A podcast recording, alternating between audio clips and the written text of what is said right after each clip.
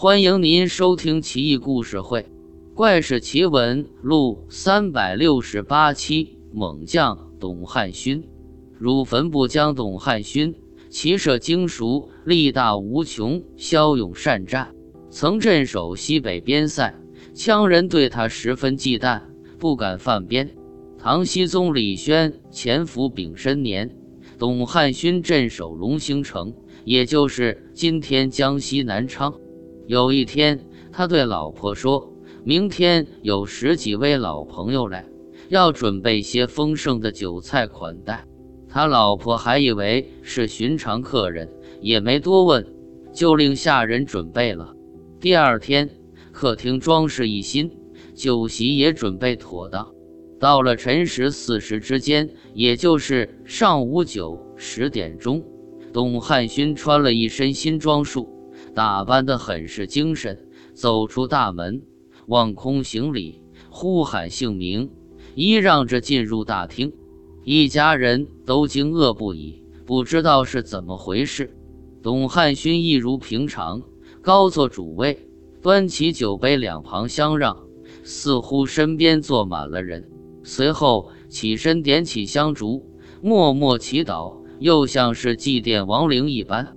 后来。董夫人问他是怎么回事，董汉勋笑道：“没事，几个阵亡哥们昨日给我托梦了，说想过来喝酒，这不了却他们心愿了。”董夫人以及家人都吓坏了，但董汉勋却一笑置之。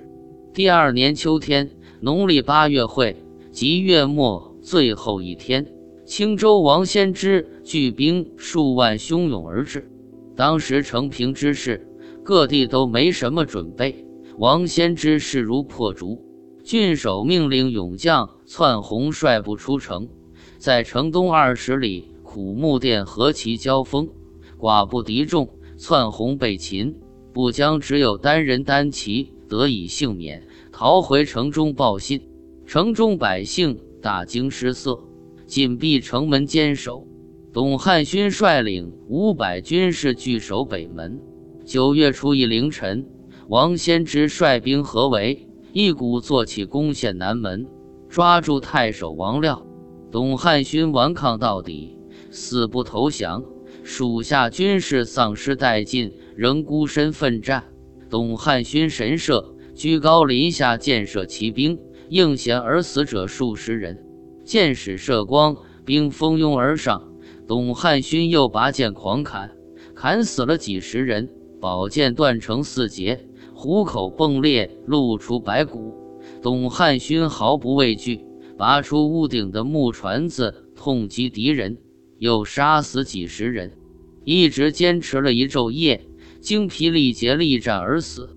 就连王先知也震惊不已，呼之为神，将他厚葬。